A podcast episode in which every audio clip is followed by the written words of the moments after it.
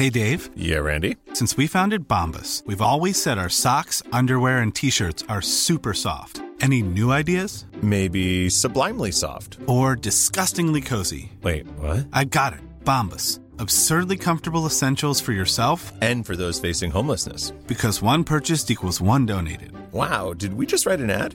Yes. Bombas. Big comfort for everyone. Go to bombas.com slash ACAST and use code ACAST for 20% off your first purchase. Introducing Wondersuite from Bluehost.com.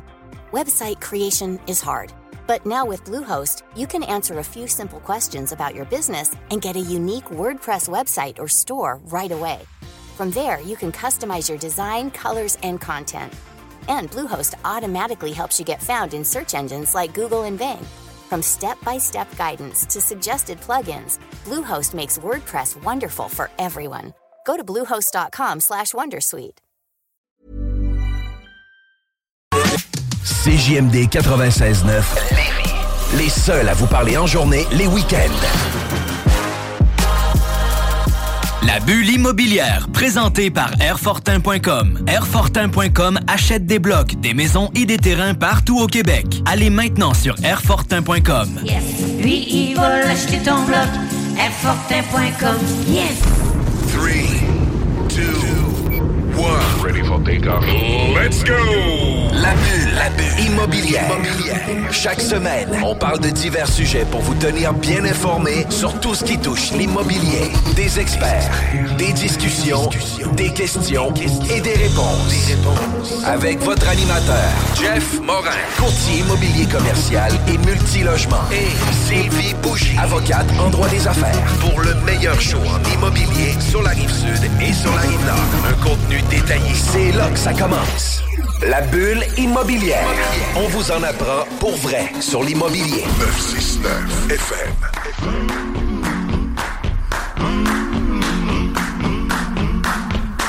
À l'écoute du jargon avec Guillaume Fortin. Bienvenue à la bulle immobilière. Aujourd'hui, samedi 11h. Je suis toujours avec mon acolyte Sylvie, avec euh, lequel j'ai beaucoup de plaisir dans les entrevues. Puis je pense qu'aujourd'hui, on reçoit une amie, collègue, euh, partenaire. euh, Oui, exact. Ben, en fait, une amie qui, quand c'est parti à son compte, je pense je l'ai connue dès, dès le début. Là. Donc, euh, on parle souvent des réseaux de contacts, comment ça nous suit sur le long terme. On est membre euh, d'un club à faire, justement, où on va dîner une fois par mois avec d'autres professionnels. Donc, j'ai vu une belle évolution aussi dans sa carrière. Donc, c'est pour ça que j'étais contente de la recevoir aujourd'hui. C'est Caroline Charret, donc, euh, chez, voyons, Service financier Caroline Charret, je vais le dire. Je suis trop énervée de te rencontrer, Caroline, aujourd'hui. Comment ça va, ma chère? Ça va super bien, Sylvie. Euh, merci pour l'invitation, justement, là, pour euh, l'enregistrement d'aujourd'hui. Puis, euh, enchantée à nouveau, Jeff. Ben oui, parce qu'elle me disait tantôt, elle disait, Hey, je t'ai déjà vu, je te connais, on s'est. Puis là, j'étais comme, écoute, euh, j'ai aucune idée. Là, tu sais, moi, ton nom me dit, me dit pas grand chose pour le moment. fait que, tu sais, je veux juste savoir euh, à quel endroit qu'on s'est vu. Puis avec votre truc de réseautage, tu m'avais invité où est-ce que vous avez joué au swing ben de golf. oui. Puis là, ça a comme fait. pas. Yes, Ouais. je m'en souviens 100% puis ça avait été vraiment cool. Euh, puis tu sais, en plus, après ça, on est allé manger, tout le monde, tout le monde ensemble, etc. Puis on avait vraiment eu du fun. Puis quand tu dis que c'est important euh, d'entretenir le réseau, mais tu sais, toi, tu le fais super bien avec l'ensemble de ton réseau. Puis aujourd'hui, on a la Mm-hmm. chance de te rencontrer. Euh, fait que tu es présidente chez Service financier Caroline Charret. Puis au départ, on veut toujours savoir, tu sais, comment que l'entreprise est arrivée, mais c'est quoi ton parcours à toi, tes études, puis qu'est-ce qui t'a amené là-dessus? Oui, ben moi, j'ai vraiment un parcours euh, atypique. Euh, quand, moi, premièrement, je viens de Rimouski. Euh, ensuite de ça, je voulais vraiment m'en venir à Québec. J'adorais la ville et tout. Fait que je cherchais quelque chose. Ben, tu sais, à 17 ans, on cherche un peu. Là. Je savais pas du tout ce que je voulais faire, mais je savais que je voulais être à mon compte. Fait que là, finalement, j'ai étudié en restauration. Parce que j'imaginais que je voudrais un jour avoir des restaurants. Puis, de fil en aiguille, finalement, à 22 ans, j'étais déjà directrice. C'est pas nécessairement quelque chose qui était prévu, mais j'étais déjà directrice générale là, d'un restaurant, euh, vraiment jeune. Fait que j'ai vu un petit peu c'était quoi avoir un restaurant, puis je me suis dit, même si euh, j'adore euh, ce milieu-là, c'est je me voyais pas faire ça à long terme parce que je pense que pour avoir un restaurant personnellement, ça c'est une opinion personnelle, il faut vraiment que tu sois présent euh, Mhm. tout le temps puis que tu entertains, si je peux dire, Ouais. au niveau de la clientèle et tout ça. Euh, donc finalement, je voulais retourner aux études, mais je savais pas en quoi. Puis euh, c'est vraiment mes amis, là, euh, en me connaissant, qui m'ont dit ben pourquoi tu vas pas étudier en finance? Parce que tu es super bonne avec tes finances personnelles. Puis également, tu es, vraiment à l'aise aussi avec les gens en général. Fait que je, me suis lancée, puis je me suis dit je vais voir, je vais m'inscrire premièrement au cégep. Il y avait un, cours, en fait, là, au niveau de- des services financiers, tout ça. Fait que j'ai commencé le cégep. Puis j'ai rencontré, euh, en fait, des, des gens qui travaillaient dans le domaine. Là. Euh, C'était leur partie de Noël. Je travaillais au Montego dans ce temps-là. Puis là, ils m'ont recruté tout de suite. Fait que j'ai même pas eu le temps de me rendre finalement à l'université. Ah ouais. j'ai déjà commencé. Euh, en 2015, ensuite de ça, je suis allée chercher au niveau des avantages sociaux pour les entreprises. Puis, euh, je travaillais avec euh, la financière Liberté 55 qui n'existe plus maintenant. Fait que ça, c'était en 2013. Ensuite de ça, j'ai intégré un autre bureau qui était plus au niveau de la clientèle que je voulais desservir, fait que les entrepreneurs, les professionnels et tout. Puis, j'ai finalement acheté des parts là, dans une, une- on va dire, une compagnie sœur qu'on avait créée au niveau des avantages sociaux. Ensuite, j'ai revendu mes parts. Là, je me suis incorporée avec Sylvie en 2020. Puis c'est là que j'ai parti le cabinet.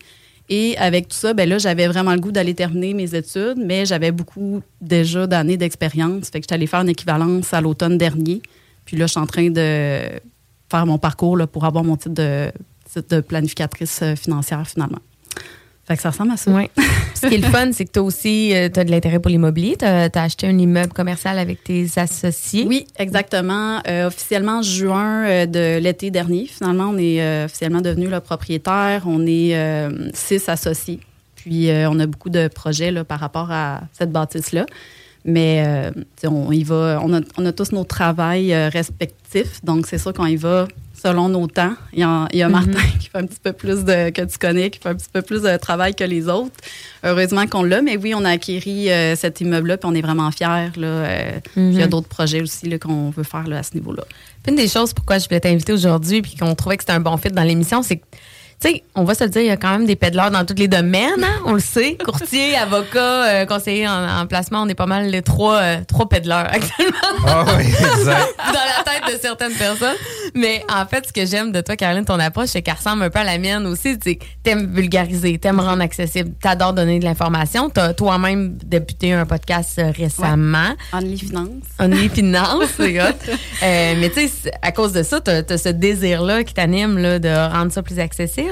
Exactement. Euh, ben, tu sais, il y a toutes sortes de monde dans toutes nos professions respectives. Et euh, moi, c'était vraiment, je voulais que ça soit vraiment basé sur l'humain. Fait que c'est sûr que tout le marketing est vraiment basé sur euh, l'offre de service, la proximité. Pour moi, c'est vraiment important que les clients sachent pourquoi qu'ils font ce qu'ils font au niveau des recommandations, qu'il n'y ait pas de pression non plus, que ça soit vraiment du conseil et non pas de la vente de produits financiers.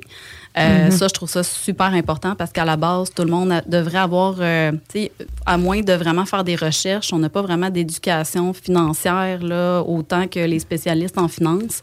Fait que je trouve ça super important de vulgariser justement au niveau des recommandations, de donner vraiment beaucoup de choix à mes clients. Puis euh, je leur remets, je leur remets pardon, toujours beaucoup de documentation aussi pour qu'ils soient en mesure de prendre des décisions éclairées. Mhm. Puis euh, c'est souvent ce qui ressort là, de, de mon service là, avec les clients. Ils disent Ah, je comprends, qu'est-ce que je fais? Euh, Ouais. Des fois, il y en a qui vont dire Il faut que tu fasses ça, ça, ça, ça, ça. Mais ils savent pas nécessairement pourquoi ils le font. Fait que de- le fait de savoir pourquoi tu le fais, ben, ça concrétise vraiment, de un, ta relation avec ton client, puis de deux, ton expertise aussi. Les gens n'osent pas tout le temps aussi poser des questions. Ouais. Euh, souvent, on veut pas avoir l'air idiot. Hein. Euh, moi, j'ai des clients qui sont en affaires depuis 10 ans, puis je leur apprends une technicalité de base, assez de base, mais qui crime, ils se l'ont jamais fait expliquer, ils l'ont jamais su, ils l'avaient compris tout croche. Il y a jamais de mauvais moment pour apprendre, il n'y a jamais trop tard Mhm, pour apprendre. Fait que, avec ton approche finances, je pense que c'est un peu la même chose. C'est quelqu'un qui a déjà quand même de l'argent investi, mais hey, on se tue niaiseux cette question-là, mais toi, si t'arrives, tu donnes l'information, tu vas au C'est important de s'adapter aussi. Il y en a que des clients que c'est des clients plus jeunes. Donc là, c'est sûr que les clients plus jeunes, des fois, il y a plus d'accompagnement à faire là au départ. Puis il y a des clients, ça fait longtemps qu'ils sont habitués ou qui sont en affaires. Mhm. Mais des fois, les- le client qui ça fait longtemps qu'il est en affaires, ça ne veut pas nécessairement dire qu'il est plus bien organisé. Des fois, il pense que oui, mais des fois, il n'est pas toujours bien organisé. Fait que ça, c'est comme dans n'importe quoi. Fait que l'important, c'est de s'adapter à qui tu t'ad- tu t'adresses aussi, puis tu le vois dans leur... euh, on, je me souviens plus là, le terme, là, mais tu sais, la- l'intelligence euh, émotionnelle, là, quand tu regardes quelqu'un, Mhm. tu vois dans sa face qu'il y a un gros point d'interrogation, ben là, continue pas, tu sais, demande si tout est correct. Puis, euh, Ouais. Ah ouais, puis, puis ça, c'est super important. Puis, tu sais, on va se le dire, c'est pas sexy non plus par, parler d'assurance vie, euh, d'assurance maladie grave, d'assurance invalidité. Tu sais, c'est, c'est vraiment, vraiment pas sexy. Puis Exact. récemment, j'ai eu une rencontre justement avec euh, notre cabinet. Puis euh, pour moi, là, je déteste ces rencontres-là. Puis, tu sais, on parle justement d'assurance vie. Puis là, j'étais avec ma blonde sur le Zoom. Puis là, je dis, tu sais, Van, euh, tu penses mourir à quel âge? Puis là, tu sais, elle fait comme moi. fait que là, le, le conseiller, il file mal sur ma question que je, pose- je pose à ma blonde, puis tout ça. Puis, tu sais, bien qu'à un moment donné, c'est toujours un peu plus... euh, c'est complexe. Il y a plusieurs... Y a, tu sais, il y a tellement d'offres dans l'assurance vie, invalidité, maladie, maladie grave, qu'on ne sait pas lequel choisir, lequel s'adapte pour nous vraiment. Euh, ça devient un, un beau free-fall là, quand on est tout seul puis qu'on connaît pas ça. Puis, tu sais, tu dis des gens qui sont plus initiés, il y en a d'autres qui le sont moins. Puis, tu sais, moi, je suis en affaires depuis vraiment longtemps. Puis, les assurances, ça me pue au nez. Je, déteste ça. Je veux rien savoir. Je veux même pas savoir comment ça marche. Euh, ça m'intéresse pas. Sauf que c'est un J'ai mal... jamais eu un client qui me dit hey, je tripe tellement sur cette rencontre d'assurance. Ah ouais, 100 100% Puis tu sais, au-delà de ça, qu'est-ce que je trouve qui est encore plus dur, c'est euh, de s'assurer que le produit qu'on va prendre va répondre 100% à nos besoins actuels, nos besoins futurs aussi. Parce que tu sais, moi, j'ai toujours l'impression que nos assurances, on est toujours assurés pour euh, qu'est-ce qui nous arrive pas, puis qu'est-ce Ouais. qui nous arrive, ben il y a toujours des limitations qui disent ah ben non finalement tu sais ça je peux pas te payer, ah ben non finalement ça je peux pas te payer, etc. Fait que j'ai toujours trouvé ça très dur. Puis toi t'es capable de bien le vulgariser, t'es capable de bien le mentionner euh, à tes clients comment ça fonctionne, etc. Fait que ça vient donner un, un effet de confiance beaucoup plus grand aussi là. Exactement. C'est sûr que des fois, je donne tellement d'informations que là, le client, il sait plus quoi faire. Il devient étourdi, ouais.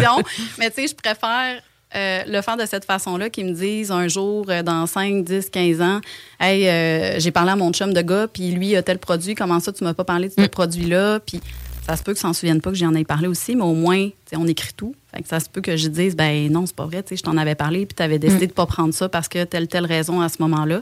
Tu sais, on évolue aussi là, dans notre vie financière et dans notre vie en général. Fait que ça se Ben peut que les décisions initiales qu'on avait prises, euh, justement, initialement, ben, que ça soit plus nécessairement les décisions qu'on aurait prises euh, maintenant, là, à ce jour. Fait que c'est important de rencontrer son planificateur financier aussi pour s'assurer que c'est toujours optimal à sa situation. là. Puis tu sais, de faire des rencontres plus qu'une fois, euh, une fois aux 15 ans, c'est quand même important d'avoir des discussions euh, régulières avec eux.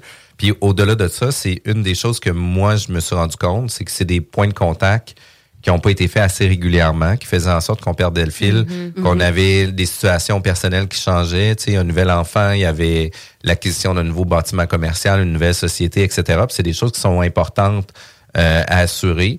Puis c'est pas juste non plus une assurance pour les biens, mais tu sais, une assurance pour nos actionnaires aussi, là, nos partenaires d'affaires, les gens avec qui on a des conventions. Euh, c'est important qu'on soit bien protégés, eux envers nous, mais nous envers eux aussi. Puis souvent, c'est délaissé de côté. Souvent, c'est Ouais. des choses qui sont pas discutées.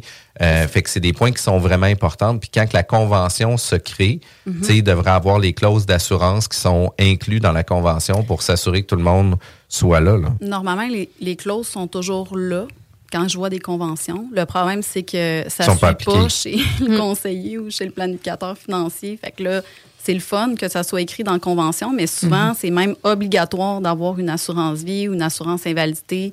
Euh, Il y a même le rachat de part aussi. Fait que, tu sais, le- c'est le fun, la convention. Le reste fonctionne quand même, mais si tu vas voir, si tu vas pas voir ton professionnel de la finance, ben il y aura rien qui va être mis en place pour honorer euh, ces clauses-là, finalement. Aujourd'hui, c'est le fun parce qu'on on, on a vraiment mis la table, moi et Caroline, avant l'en- avant l'entrevue d'aujourd'hui, parce qu'on s'est dit, on s'adresse à du monde en immobilier qui ont tendance à tout mettre aussi, leurs yeux dans le même panier. On achète de l'immobilier, on achète de l'immobilier. Euh, donc, euh, les prochains sujets qui s'en viennent, restez vraiment à l'écoute parce qu'on veut vraiment, tu sais, apporter une vision différente. On- on- le- les sujets vont vraiment être axés sur les gens qui nous écoutent à la maison aujourd'hui dans leur auto. Donc, euh, vraiment intéressant. La bulle immobilière, présentée par Airfortin.com. Airfortin.com achète des blocs, des maisons et des terrains partout au Québec. Allez maintenant sur Airfortin.com. Yes. Lui, il va l'acheter ton bloc. Airfortin.com. Yes. Aimez-nous sur Facebook, c'est JMD 87. Au trajectoireemploi.com. Sur Facebook. Sur YouTube.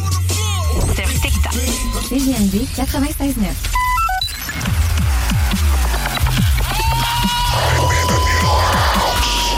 bulle immobilière au 96.9 Alternative Radio.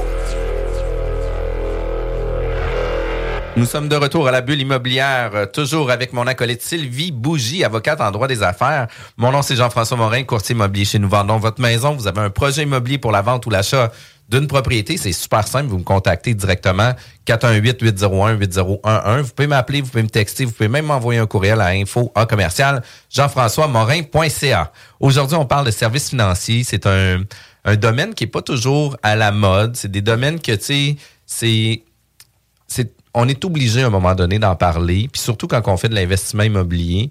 Euh, sauf que c'est pas un, un, domaine qui est chic, chic, chic ou ce qu'on dit crime euh, aujourd'hui. Aujourd'hui, c'est ça qu'on fait, on va regarder, etc. Quand on parle de placement, de planification, de fiscalité long terme, ça devient vraiment intéressant. Mais quand on parle de mort, c'est toujours moins le fun aussi un peu euh, par rapport à tout ça. On est avec Caroline Charret, présidente des services financiers. Euh, Caroline Charret, merci d'être avec nous. Puis, dans le fond, une des choses que tu parlais, c'était de diversifier nos actifs sur euh, ou nos placements par rapport à Mhm. nos différentes stratégies. De quelle façon, toi, tu abordes ces sujets-là avec tes clients? Bien, en fait, euh, si on retourne aux bases là, de la planification financière, parce que je comprends euh, pourquoi les gens veulent absolument investir dans l'immobilier, moi-même, je le suis. Donc, euh, ça, c'est la première des choses. Mais si on y va vraiment au niveau de la base de la planification financière, nous, notre rôle, c'est vraiment, en fait, de s'assurer de protéger pardon, les actifs du client, puis euh, s'assurer qu'il y a une croissance de ses actifs en même temps. Fait que tout part de là, en fait, là, au niveau de la planification financière. Fait que si on parle juste de placement, parce que, tu sais, l'immobilier, c'est un placement, la bourse, c'est un placement, tout est un placement, là, au niveau des actifs. Bien, quelqu'un, par exemple, qui investit juste dans l'immobilier, mais c'est comme s'il y avait une seule catégorie d'actifs. Je pense que ça date pas d'hier qu'on parlait justement de ne pas mettre tous nos œufs dans le même panier. Petite parenthèse, ça ne veut pas dire d'avoir des placements en caisse, à la banque, puis chez BMO. Ça veut juste dire de diversifier euh, à l'interne. ça, j'appelle ça éparpillé. Donc, euh, ceci étant dit, en fait, euh, c'est moi, je trouve ça super important de diversifier justement.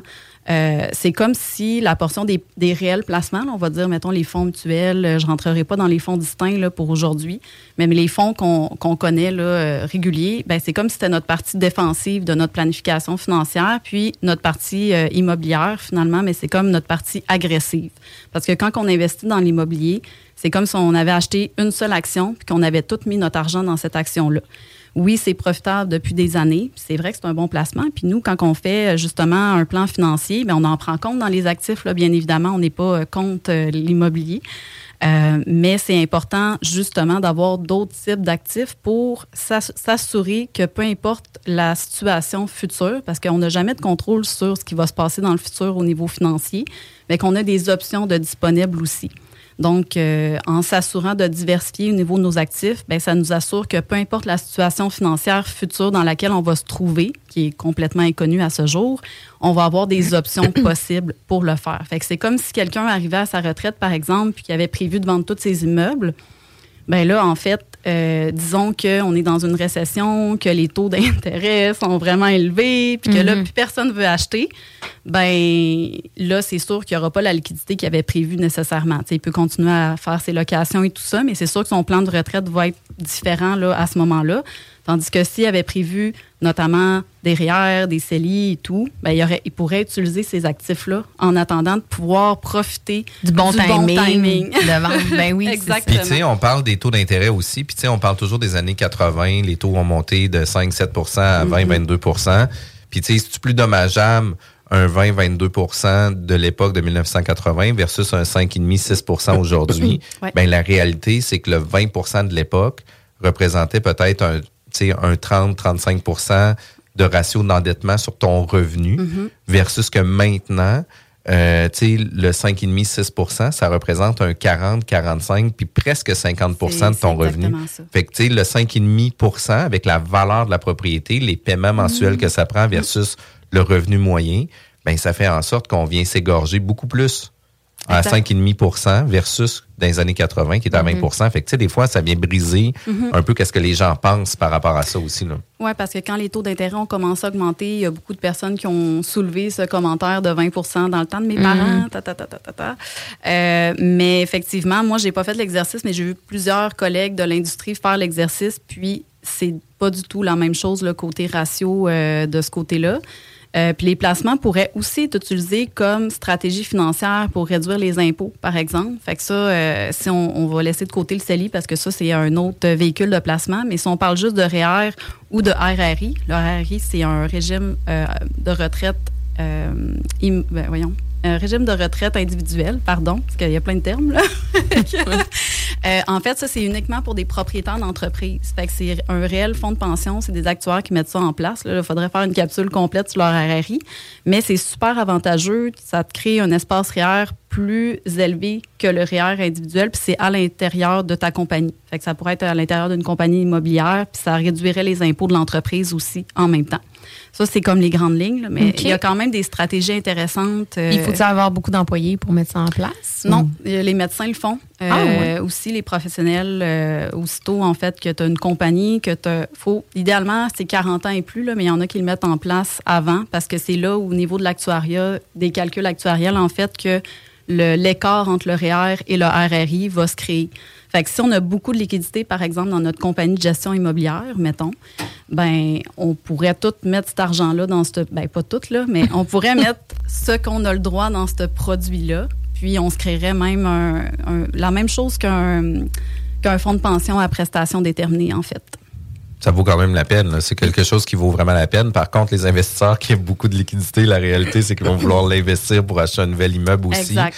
Par contre, c'est toujours bien de prévoir un certain montant de ça pour pouvoir l'appliquer. Ouais. Mais tu sais, comme on dit, c'est parce que de tout mettre en immobilier, mais c'est qui qu'on a eu? On a eu un invité là, qui l'a dit que pour euh, tu sais, vendre, euh, présenter son dossier à la banque, il se gardait tout le temps des placements. Exact. Aussi, parce que c'est- liquide, là. C'est Oui. liquide, l'immobilier, c'est pas liquide, là. Ben, c'est pas pour rien. C'est parce que tout le monde dans l'industrie financière, si on veut, va considérer ça comme euh, un risque qu'ils ne peuvent pas nécessairement se fier parce qu'on ne sait pas qu'est-ce que ça va être dans le futur. Fait que ça prend des liquidités. euh, les banques aiment beaucoup ça, sais, normalement. Mhm. Ouais, c'est ça. Donc, il faut décider qu'est-ce qu'on fait avec ces liquidités-là, mais moi, je pense que c'est hyper intéressant. Puis, tu sais, on a parlé du cas de la retraite, mais le décès, le décès, on, on l'a dit tantôt, là, tu sais, on a déconné en disant on prévoit une date. On s'entend qu'il n'y a pas de date. Là. Il y a un entrepreneur qui décède demain matin, Ouais. il va avoir de l'impôt à payer. Tu sais, Oui. on ne peut pas éviter le décès et les impôts, puis les deux arrivent en même temps dans le cas d'un décès. Donc, euh, on est présumé avoir disposé de l'ensemble de ses biens à juste valeur marchande. Euh, donc, euh, ça peut vraiment mettre euh, La succession en péril, en péril, parce que là, elle a de l'impôt à payer, elle a des actifs qui sont pas qui liquides. sont pas liquides. Mhm. Donc, euh, Exactement. Euh, il y a deux scénarios, en fait. Un, un scénario que je vais dire euh, défavorable, puis un scénario favorable. Fait qu'admettons qu'on a. On voulait pas vendre nos immeubles, là, puis peu importe que ce soit à la retraite ou pas, mais le but, c'était pas des ventes, disons. On n'a pas prévu, euh, par exemple, une assurance vie. On n'a pas de placement non plus, puis on a juste de l'immobilier. Mettons que c'est ça la Mhm. situation. On décède demain. Ben peut-être qu'on voulait dans notre testament que notre succession, on l'a peut-être fait le testament, puis on voulait peut-être que la succession hérite de ces immeubles-là, mais comme c'est pas une résidence principale, puis c'est des résidences secondaires, ben c'est sûr qu'il y a un impôt payable par rapport au gain en capital qu'on a fait à l'achat versus la vente, puis on sait que l'immobilier augmente toujours d'année en année à cause notamment de plusieurs facteurs et de l'inflation. Donc, euh, on décède, qu'est-ce qui arrive? Ben, même si la succession veut garder les immeubles, il y a une facture d'impôt à payer là, sur ce gain en capital-là. On ne peut pas s'en sauver. Il n'y a aucune façon de se sauver de ça. Euh, fait qu'il faut qu'il la paye, puis c'est pas, euh, pas ben, nécessairement facile toujours de se faire financer. Puis ça ne veut pas dire qu'on on a la capacité de se faire financer en tant que succession. Ça dépend de notre, situa- notre situation financière. Fait Oui, c'est ça, exact. Parce que l'immeuble Mhm. peut avoir une très grande valeur. Par contre, si tu n'as pas de revenus, euh, Mhm. ils ne pourront pas s'attacher à rien. Fait que c'est sûr qu'ils ne paieront pas de l'argent sur une valeur d'un immeuble si la capacité de remboursement n'est pas là non plus. ouais. Exact. Puis en plus, on s'entend qu'on est dans un contexte de succession, que la personne a bien d'autres choses à gérer, qu'elle connaît pas l'immeuble, il faut qu'elle fouille dans ses papiers. Euh, payer pas- combien, combien ça vaut, comment c'est géré. c'est que, tu sais, Il y a déjà aussi plein de choses à gérer que tu veux-tu vraiment prendre le temps d'aller à la banque pour faire financer ton impôt. Puis tu sais, après ça, c'est à cause que c'est des, c'est des papiers qui sont pas chez vous. C'est dans le Mhm. sens qu'il faut que tu trouves à quel endroit qui sont aussi ces Mhm. papiers-là. Fait que ça l'amène une couche de difficulté Mm. quand même pas mal plus élevée aussi. Là. C'est ça, exactement. Fait- C'est sûr que c'est, ça peut causer des problématiques. Tu sais, même quelqu'un qui a, il a juste un chalet, là, c'est la même situation euh, possible aussi. C'est pas nécessairement d'être un gros parc immobilier. Il faut savoir que les résidences secondaires, il y a un impact fiscal important. Puis ça, on va le vivre dans les prochaines années justement à cause du boom immobilier qu'il y a eu et puis de la valeur que ça a pris. Le deuxième scénario, ben, c'est qu'on a évalué justement nos besoins en cas de décès. On n'est peut-être pas obligé de tout couvrir, mais au moins un minimum. L'assurance vie, on va peut-être la payer 20 000 puis ça va en donner 500 000. Ça, ça dépend de plein de facteurs. Mais ça vaut la peine justement de donner ça à la succession pour permettre de financer les impôts. C'est le coût est vraiment moindre et ça enlève beaucoup de stress au niveau de la succession.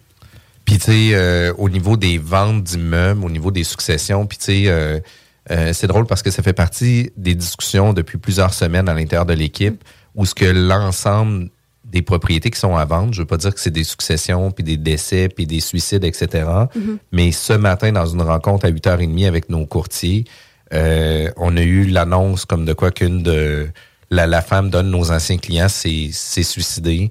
Puis là, ben, tu sais, finalement, là, c'est comme des drames, là, puis c'est drame après drame. Puis il y a des fois, tu sais, t'es pris émotionnellement dans une histoire qui a comme pas de fin, puis tu sais pas où est-ce que tu vas trouver tout ça. Puis si en plus tu dois prendre toute la charge administrative qui doit se faire quand même assez rapidement, ça se fait pas, ça se fait pas genre euh, sur un an, on va prendre le temps de le faire. Là, tu sais, ça se règle vraiment rapidement. Fait que tu sais, de bien se planifier, de bien avoir les, les les clauses de sortie, ça va nous donner un bon, un, bon coup de main, puis ça devient de plus en plus fréquent. Oui, tout à fait. Puis il va en avoir beaucoup là, des, des décès avec beaucoup d'actifs, là, comme je disais, dans les prochaines années. Fait que de bien, c'est sûr, c'est pas, comme on disait, excitant de parler d'assurance, mais de bien planifier autant le testament, parce que mourir sans testament, ça, c'est autre chose. Euh, puis autant de planifier pour que ce soit le plus simple possible pour notre famille. Fait qu'est-ce qu'on a est-ce qu'on a travaillé toute notre vie pour acquérir justement un actif important pour laisser ça aller finalement aux impôts parce qu'on n'est pas capable de reprendre justement parce qu'il n'y a rien qui a été mis en place ou on veut que ça soit facile finalement pour notre succession parce qu'il y a beaucoup de choses à faire dans une succession, l'évaluation de tous les immeubles et tout. Euh, là, en plus, s'il faut se battre justement pour se faire financer, puis peut-être que ça ne nous tente pas non plus de se faire financer, ben, ça se peut qu'ils soient obligés de vendre à perte justement parce qu'il faut qu'ils vendent rapidement. là. Il y a des entrepreneurs qui vont prendre des assurances prêts qui se font exiger par la banque. Euh, c'est quoi ton opinion par rapport à ça? Ben en fait, euh, c'est sûr que c'est mieux que rien. T'sais, on est toujours mieux d'avoir de l'assurance prêt que rien du tout.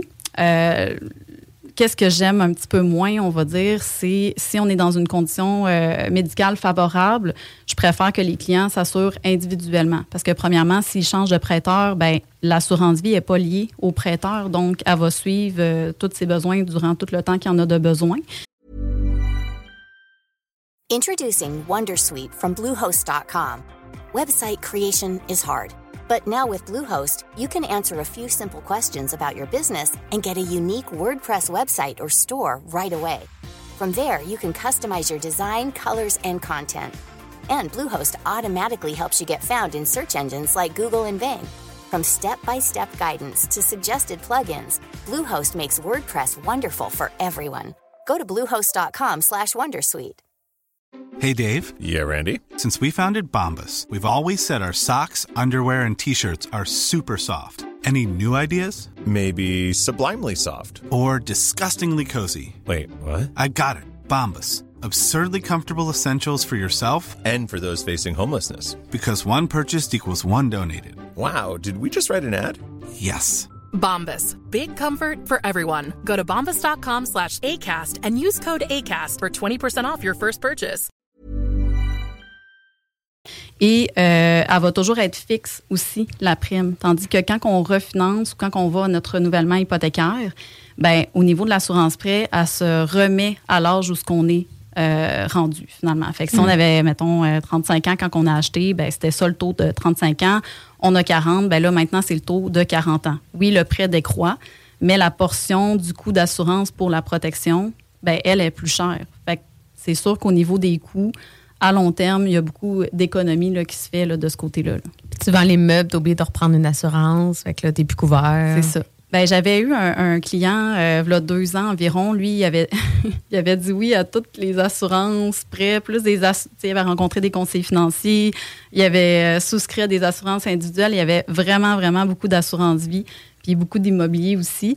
Euh, fait que là, on a tout euh, englober ses besoins dans une ou deux assurances, là, une assurance temporaire pour ses besoins temporaires, puis une assurance permanente, puis ça coûte moins cher aussi que qu'est-ce que ça coûtait. Puis en plus, son coût il est fixe, était quand même rendu à 50 quelques années. 50 ans, c'est encore jeune dans une vie relativement, mais pour l'assureur, les primes sont quand Mhm. même assez élevées. Là.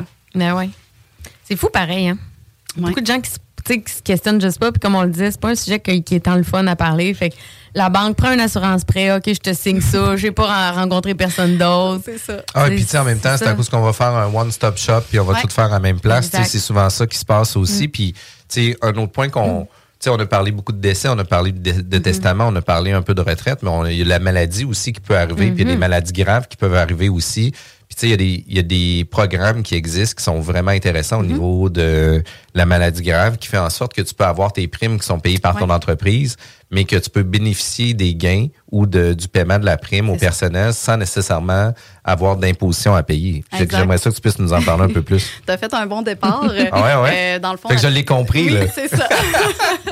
fait qu'en fait, euh, au niveau de l'assurance contre les maladies graves, ben en fait, euh, c'est c'est le même principe pour la mettre en place. Il faut être en bonne santé, puis il faut faire une demande d'assurance selon les besoins. Quand on fait des demandes d'assurance, il faut toujours qu'il y ait quand même un- une justification pourquoi qu'on fait la demande, mais c'est quand même assez simple là, quand on, on respecte là, les actifs du client. Fait que ça, c'est la première étape. Ensuite de ça, on met en place le produit. Euh, et euh, normalement, je, ben, j'ai, un avocat des fois à référer. Ben là, Sylvie, tu m'as dit que tu en faisais aussi. Ouais.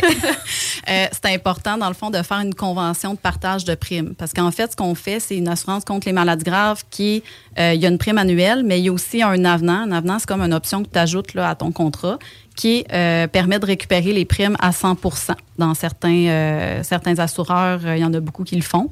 Euh, donc, à ce moment-là, c'est quoi la stratégie? Ben, c'est de se faire une convention de partage de primes.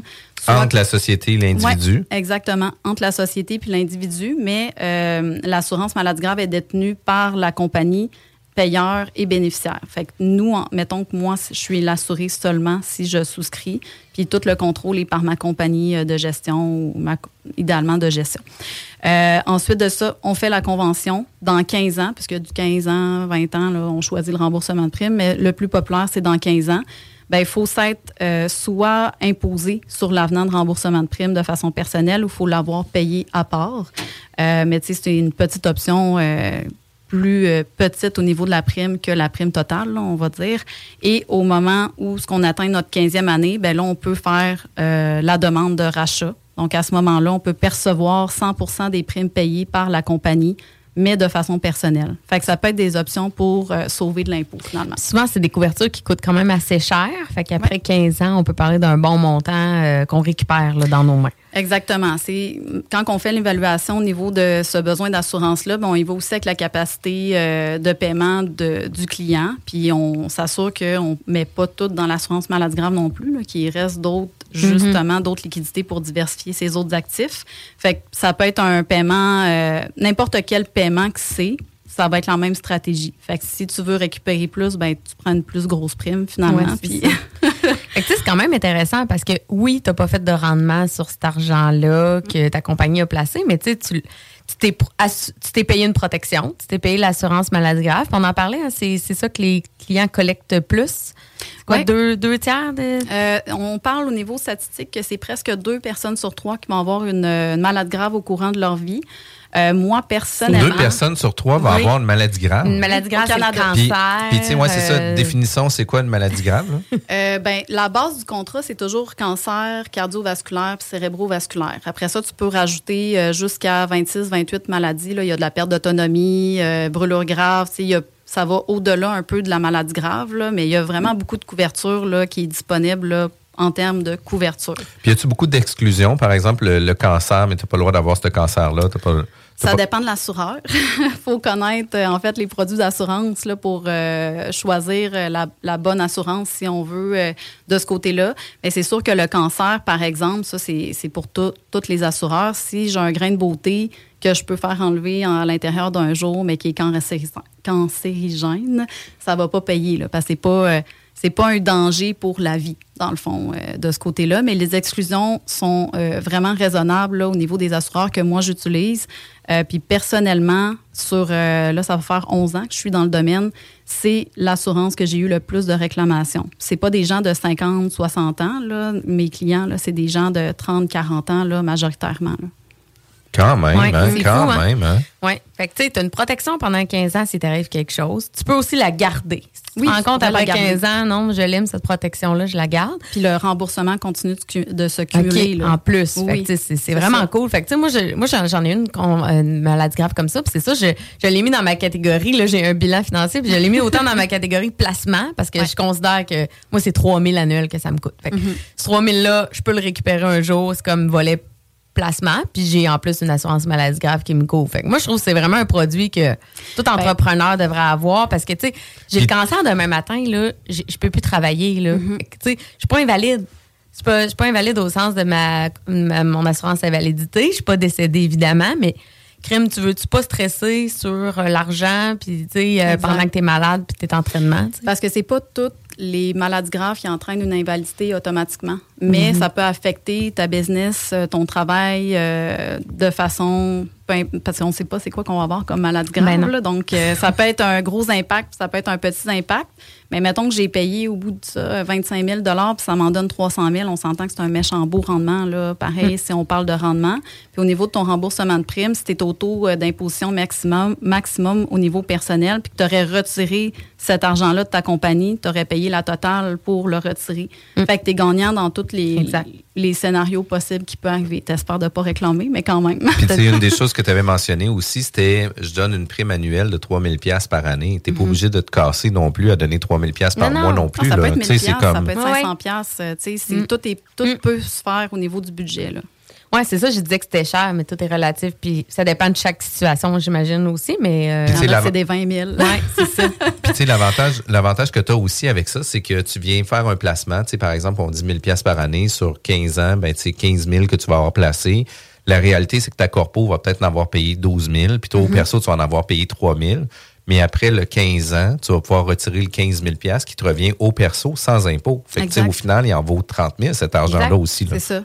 Ben, quand on fait, euh, c'est pas moi qui fais les illustrations, là, je laisse ça aux spécialistes. Fait que quand je demande de faire l'illustration pour le client, justement, on sort tout l'aspect fiscal de qu'est-ce qu'il récupère aussi, là, bien évidemment, pour qu'il voit l'avantage en plus de la couverture. là. Tu sais, ce produit-là, quand c'est sorti, je me souviens, euh, ben, je sais pas c'est quelle année, mais moi, j'ai commencé à faire des conventions dès le début. Puis c'était ça, c'était comme les gens que je rencontrais, c'était quasiment c'est trop beau pour être vrai. Les autorités fiscales vont peut-être challenger. Il faut vraiment avoir des conventions, justement, pour bien se important. protéger. C'est super important. Mais on- force est de constater que ça continue, ça marche. Les autorités fiscales sont pas embarquées là-dedans. Donc, c'est toujours un bon moment d'en prendre. Puis on s'entend que les autorités fiscales reviendront jamais sur le passé. Logiquement, non. D'habitude, Mhm. une loi rentre en vigueur pour le futur. Fait Exact. ça vaut encore la peine, là, je trouve, de, de prendre ce produit-là. là. Oui, puis ça prend de plus en plus de popa- popularité. Là, 10 ans, quand j'en parlais, t'es comme, ah, la maladie grave, j'ai déjà une assurance invalidité, une assurance vie. Pourquoi? C'est comme un, un luxe. Même moi, je croyais ça. Puis à un moment donné, euh, on dirait que j'en ai pris pour moi, j'en ai repris l'année passée. Puis là, je me dis, OK, j'en ai assez d'assurance. mais il y a vraiment un avantage à le faire. Au niveau de l'assurance vie, tantôt, on n'en a pas parlé, mais même chose pour l'assurance vie participante ou de l'assurance vie universelle. Ben, dans une vie permanente. Là, on a parlé plus de la temporaire pour protection des prêts. Euh, tu peux accumuler des valeurs de rachat dans ta police d'assurance vie. Puis tu peux l'utiliser aussi euh, en mettant en garantie euh, ta police d'assurance pour justement personnellement utiliser la somme d'argent qui reflète ta valeur de rachat au niveau de ton assurance vie. Fait que ça peut faire les deux. Tu peux l'utiliser de ton vivant dans une stratégie comme ça. Puis en plus, tu l'as pour ta succession aussi en cas de décès pour couvrir ce qu'on disait tout à l'heure. C'est-tu intéressant, Sylvie? Très intéressant. Vraiment, écoute, euh, sais, on a le goût d'avoir une consultation privée tout de suite après Ben oui. l'émission. Vous êtes à l'écoute de CGMD 96.9, l'alternative radio. La bulle immobilière est diffusée tous les samedis de 11h à midi, juste après euh, le jargon avec Guillaume Fortin, mais juste avant, zone parallèle. La bulle immobilière, présentée par Airfortin.com. Airfortin.com achète des blocs, des maisons et des terrains partout au Québec. Allez maintenant sur Airfortin.com. Lui, il va l'acheter ton bloc. Point com. CJMD 96.9. à la bulle immobilière. De retour à la bulle immobilière. Vous êtes à l'écoute de la bulle immobilière avec Jean-François Morin et Sylvie Bougie. Aujourd'hui, on parle de services financiers avec Caroline Charret, qui est présidente de services financiers. Caroline Charret, merci d'être présente. Merci de répondre à toutes nos questions. Les gens sont pas présents, mais hors d'onde, ils s'en posent des questions, mais énormément. Caroline est bombardée, elle nous apprend plein d'affaires, vraiment. Elle n'était pas prête elle-même à ce qu'on la bombarde euh, comme ça. Mais c'est parce qu'elle est compétente, elle nous répond. En plus, elle a les réponses. Donc, c'est vraiment intéressant. Et c'est pour ça que je voudrais qu'on revienne avant la pause. On a commencé à aborder un sujet intéressant, là, des fameuses polices temporaires, permanentes. Mais ça, j'en entends parler souvent, mais on dirait que je suis un peu mêlée. Puis En plus, tu as parlé de stratégie en lien avec ça. Donc, prenons le temps de revenir. Parfait. Différence, C'est ça, je vous ai, euh, je vous ai lancé une bombe. Avant la pause. Avant la pause. Exact. Bon, ben dans le fond, on va y aller le plus simple possible parce qu'il existe une multitude d'assurances vie. Fait que disons qu'il y a de l'assurance temporaire. L'assurance temporaire, ça, c'est vraiment pour des besoins temporaires. Fait que besoin temporaire égale un prêt, euh, couvrir un prêt, la période de temps où on a des enfants à charge ou une personne à charge. Fait que normalement, si on va couvrir ça à l'aide d'une assurance temporaire. Puis quand on parle de temporaire, c'est parce qu'il y a un terme. Fait que ça peut être du 10 ans, du 20 ans, du 30 ans. Il y a, il y a même du T100, que ça serait comme une assurance vie permanente déguisée, mais on rentrera pas là-dedans pour Mm. aujourd'hui. Euh, dans de l'assurance permanente, en fait, c'est vraiment uniquement une couverture d'assurance. là. Fait que tu payes puis tu perds tout ce que tu as mis dans le produit si tu n'as pas réclamé finalement. Fait que c'est vraiment un au cas où. L'assurance permanente, elle, ça, c'est toute ta vie que tu la gardes. Fait que toutes les assurances permanentes, sauf celle que je viens de dire, là, la T100 puis tout ça, normalement, on appelle ça des vies entières. Il y a plusieurs termes en plus pour être plus facile pour les gens. fait qu'ils ont tous une valeur de rachat de base. Une valeur de rachat, ben, ça dit valeur de rachat. Donc, si je rachète parce que mon assurance vie m'appartient, si je rachète mon assurance vie, il va avoir une valeur que je vais récupérer de ma police d'assurance. Fait que ça, c'est comme la base. Après ça, on embarque dans des assurances vie euh, euh, participantes ou des assurances vie universelles. Moi, personnellement, je suis un petit peu moins à l'aise avec les vies universelles. C'était très populaire euh, il y a plusieurs années. Je vais vous expliquer quand même la base. Une assurance vie universelle, c'est que tu paies ton coût d'assurance euh, permanente toujours. Là, Là, je, je suis vraiment dans l'assurance permanente, je suis plus dans l'assurance temporaire. Et euh, tu peux placer toi-même un montant d'argent. Fait que, mettons que ta prime te coûte 50$ pièces par mois, ben, tu pourrais mettre 100$ pièces par mois, puis te- 100 100 150$ pièces restants, on va dire, lui, il s'en va dans un placement euh, avec des choix de fonds, tout ça. Moi, personnellement, mais c'est une opinion personnelle comme professionnelle. On a tout notre style de, de gestion, si on veut. Je préfère que le client place ses sous euh, dans des régimes d'épargne séparés de son assurance vie. Après ça, moi, ce que j'utilise plus, ça va être des assurances participantes. L'assurance participante, il y a quelques participantes, je l'ai dit un peu vite. non. Euh, en fait, il y a plusieurs compagnies d'assurance qui l'offrent. C'est vraiment, euh, j'ai ma valeur de rachat de base et j'accumule des dividendes à chaque année. Fait que c'est comme si j'achetais des actions de l'entreprise, dans le fond. Fait que, mettons que c'est euh, une compagnie euh, qui offre des je veux pas nommer n'importe quelle compagnie pour pas faire du favoritisme, mais une compagnie qui offre de l'assurance vie permanente, euh, participante par, contre, va euh, offrir d'acheter des actions dans un certain sens. C'est la meilleure façon que je peux l'expliquer. Fait qu'à chaque année, elle va redonner des dividendes au contrat. C'est toujours injecté dans le contrat d'assurance au propriétaire. Fait que la valeur de rachat, de rachat pardon, va être plus élevée qu'un contrat standard euh, de vie entière. C'est sûr qu'il y a un coût un petit peu plus élevé pour ça, mais ça fait un peu euh, effet boule de neige, puis c'est vraiment des placements ultra sécuritaires norma- normalement dans lesquels c'est investi. Fait qu'on profite de cette épargne-là. Quand on a, tantôt j'expliquais en fait qu'on pouvait l'avoir dans sa compagnie. Donc là, on peut avoir une assurance vie permanente participante dans sa compagnie. Bien, à ce moment-là, les valeurs de rachat, eux, pourraient être mis en garantie par une banque. Il y a plusieurs banques là, qui le font actuellement. Donc, euh, je m'en vais avec mon contrat d'assurance. Il faut l'avoir eu depuis plusieurs années pour que ça vale la peine. Ça l'a de la valeur. c'est ça, exactement. c'est à long terme. Donc, je m'en vais voir la banque. J'ai dit, ben mettons, écoute, moi, j'ai 250 000 de valeur de rachat. Est-ce que je peux mettre mon contrat d'a- d'assurance vie en garantie? Puis toi, tu m'ouvres une marge de crédit, par exemple. Donc, ça, c'est une des façons de faire. Fait que là, on peut utiliser la marge de crédit comme bon nous semble. Et une marge de crédit, c'est pas un revenu. Mhm. Puis là, pendant ce temps-là, notre assurance vie est toujours dans notre entreprise. là. Je décède, la banque paye, dans le fond, la dette. Fait que là, on réduit la dette de la marge de crédit à ce moment-là. Puis, il reste le capital assuré toujours plus élevé que la valeur de rachat. Donc, il reste l'argent pour la succession en plus. Fait qu'on a comme utilisé la valeur de rachat sans euh, toucher à notre police d'assurance, sans impôt non plus.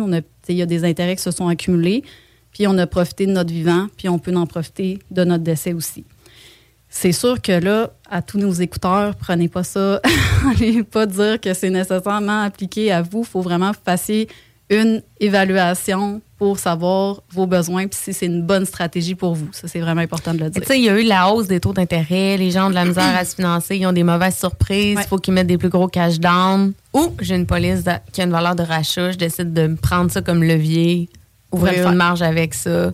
Ça peut être une solution hyper intéressante. Mhm. 100%. On parle pas si souvent, honnêtement. euh, On parle pas ça vraiment souvent. Merci d'avoir pris le temps de d'expliquer calmement.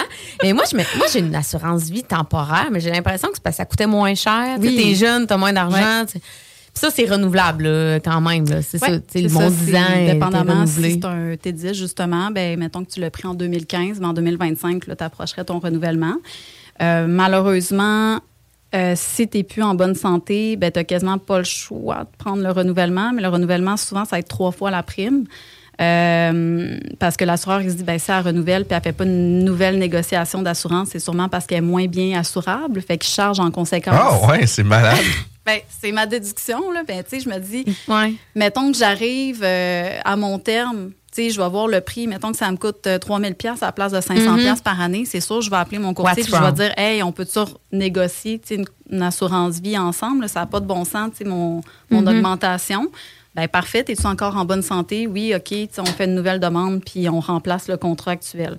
Mais si tu n'es plus en bonne santé, Tu vas vouloir la garder, celle-là, puis C'est tu vas ça. payer plus cher. Mhm. Ouais. Parce que c'est ça, c'est tout le temps intér- intéressant de protéger son assurabilité. On ne sait jamais ce qui peut nous arriver. Fait que la temporaire, la temporaire est intéressante pour ça. Mais non, il va falloir que je fasse mes devoirs. Il va falloir que je fouille mes trucs. Puis aussi, si euh, la plupart des compagnies euh, d'assurance, en fait, quand on a de l'assurance temporaire, ils ont d'autres produits, dont de l'assurance permanente. Fait que c'est possible généralement de transformer son contrat en assurance permanente sans passer des tests médicaux puis refaire le questionnaire médical aussi. Fait que le faire au T9, on fait, euh, on le transfère en permanent à ce moment-là. puis- Exact. Mhm. Intéressant. C'est-tu des primes euh, fixes quand c'est euh, permanent? Oui, puis les primes, en plus, euh, au niveau du permanent, euh, à permanent, si euh, on y va en vie universelle antérieurement, je ne rentrerai pas là-dedans, mais normalement, c'est en prime fixe. Et euh, tu peux choisir un terme aussi. Fait qu'il y a du 10 ans, du 20 ans ou du payable à vie. Ça, c'est pas mal de façon générale. là. Fait que c'est sûr que si tu prends un vie 10 primes, qu'on appelle dans notre langage à nous, ben dans 10 ans, ta police est finie de payer, puis tu la gardes toute ta vie. Mais c'est sûr, ça coûte plus cher parce Mhm. que tu la payes plus rapidement. Mais quelqu'un qui est relativement jeune, il est mieux de prendre du 20 ans ou du 10 ans Ouais. que du payable à vie si on considère qu'il décède, par exemple, à 85 ans. là. C'est-tu quand même intéressant? Puis, c'est quoi, j'aimerais ça que tu puisses nous dire, euh, Caroline, c'est quoi les erreurs les plus fréquentes que les gens vont faire justement là, dans leurs produits d'assurance ou dans les produits de placement? Euh, c'est quoi tes meilleurs conseils à donner à monsieur, madame, tout le monde? Euh, ben la, la- la- l'erreur qui, euh, dans le fond, part. toutes les erreurs que je vois partent de la même erreur, c'est de pas avoir des rencontres assez fréquentes avec son conseiller financier ou son planificateur financier parce que la vie, elle évolue. Puis des fois, on a mis des choses en place que c'est plus nécessairement adapté à notre situation actuelle.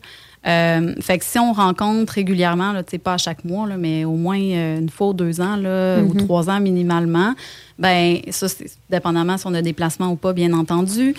Ben c'est sûr que ça l'amène justement à euh, prendre les meilleures décisions. Puis aussi, moi, ce que j'aime beaucoup dans mes clients, c'est qu'ils me challengent beaucoup. Fait qu'ils me posent des questions, ils veulent comprendre. Euh, hier, j'avais une discussion sur les frais de gestion de placement, puis j'ai, carrément dit c'était quoi la rémunération qu'on avait là, par Mhm. rapport à ces placements, parce que il veut comprendre justement de pourquoi il paye. Fait que poser les questions, il n'y a pas de questions niaiseuses. Euh, rencontrer, même si ça nous tente pas le plus souvent possible, puis surtout s'il y a des changements dans notre situation financière, ça c'est vraiment important parce que tout peut avoir un impact euh, sur les recommandations. Fait que des fois, on a l'impression, tu sais, j'ai déjà rencontré des clients qui chialaient sur leur ancien conseiller financier, mais peut-être qu'à ce moment-là, c'était la meilleure recommandation qu'ils pouvaient leur offrir, puis peut-être que c'est la la décision. C'est ça, exact. exactement. Puis ça se peut Mhm. même que le client, il avait pas d'argent, il était jeune, puis il a pris le moins cher possible aussi, puis que là, il pense que c'était pas bon ce qu'il a pris. Ouais, puis on évolue, tu sais, les projets évoluent, notre mindset évolue. Euh, tu sais, moi, je m'en souviens avant, j'avais dit à, mon conseiller financier, j'avais dit, je pense que je suis quand même tolérante au risque, je comprends que les placements, c'est sur le long terme, tu parles rationnellement, puis tout est beau, puis là, tu vends ton profil, euh, peu importe, modéré ou risqué, peu importe.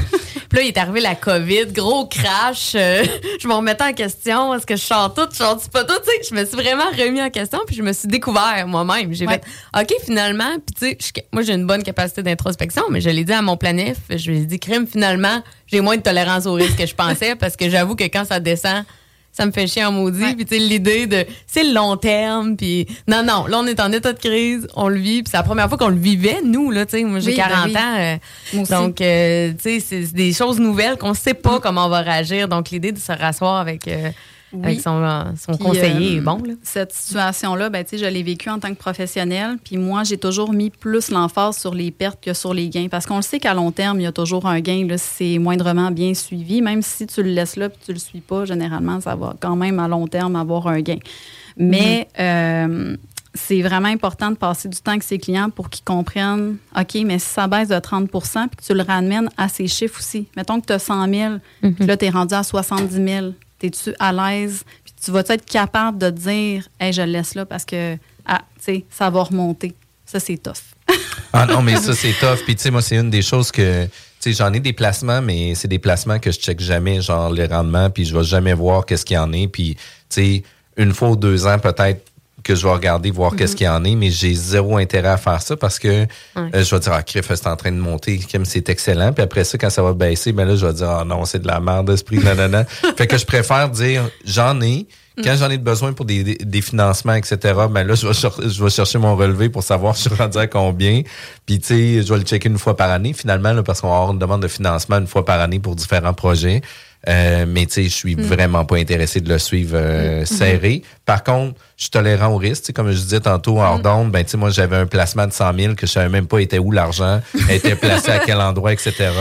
Puis, tu sais, ça a pris deux ans avant que je me dise, ah, ben, tu sais, je vais aller voir que ça a l'air finalement. Mais, tu sais, euh, c'est ça. Fait que chacun, Ouais. chacun sa tolérance aussi.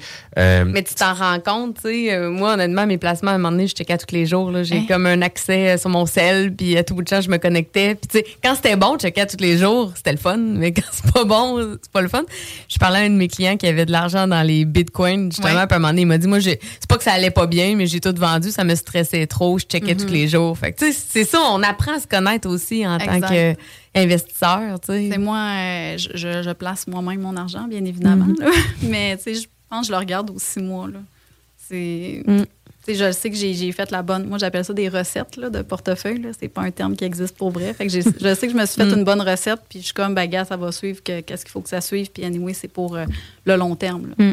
Puis tu sais bien qu'à un moment donné aussi, c'est pas nécessairement toi qui va avoir le contrôle aussi du rendement, à savoir si ça va augmenter puis descendre. Puis aujourd'hui, ça peut descendre, mais tu sais, pour les huit prochaines semaines, ça peut augmenter aussi. Fait que tu sais, faut en prendre puis faut en laisser aussi. J'ai trouvé le sujet vraiment intéressant. Pour vrai, c'est des rencontres qu'on doit avoir régulièrement avec nos conseillers. C'est des discussions qu'on doit avoir avec nos conjoints et conjointes, avec nos partenaires d'affaires, avec les conventions qu'on a, avec les actionnaires avec qui on est. Puis généralement, on va avoir plusieurs partenariats. Ça sera pas toujours avec les mêmes personnes qui va faire en sorte que un actionnaire va avoir une certaine réalité, que l'autre va avoir une certaine réalité aussi. Fait que, tu sais, d'avoir euh, le plan de match avec le conseiller, ça vient vraiment donner un bon, euh, un bon clin d'œil par rapport à tout ça. Euh, Caroline, si jamais on veut avoir euh, tes coordonnées, on veut Oui. communiquer avec toi, de quelle façon qu'on peut le faire? On a des pages services financiers Caroline Charret que les gens peuvent communiquer avec nous. On a notre site internet aussi www.sf pour services financiers cc.vip. Euh, puis euh, sinon euh, 418 euh, 476 45 59, c'est rare que je m'appelle poste 100. Puis te suivre sur les réseaux sociaux, justement Oui. Instagram, je le disais en entrée de jeu, tu es très généreuse de conseils. Tu euh, publies beaucoup de, de contenu, là, Exact. vidéo ou autre. là, donc, euh, s'abonner. Euh, sur Instagram, c'est Caroline Charret. Euh, c'est Service financier Caroline Charret aussi, là, mais c'est quand même assez facile de trouver. euh, Ça vaut la peine de la Ouais. suivre. hey, euh, souhaitez-moi bonne chance. Moi, ce soir, je suis finaliste euh, au FIDE-ID. Ah. Donc, c'est ce soir au manège militaire. On croise les doigts. J'espère être gagnant Wow! dans la catégorie. Un gros félicitations pour euh, ta nomination. Puis je te souhaite la meilleure des chances pour ce soir. Merci tout le monde d'avoir été à l'écoute. On se voit samedi prochain. La bulle immobilière, présentée par Airfortin.com. Airfortin.com achète des blocs, des maisons et des terrains partout au Québec. Allez maintenant sur Airfortin.com. Yes. Lui, il va l'acheter ton bloc. Airfortin.com. Yes. 96.9.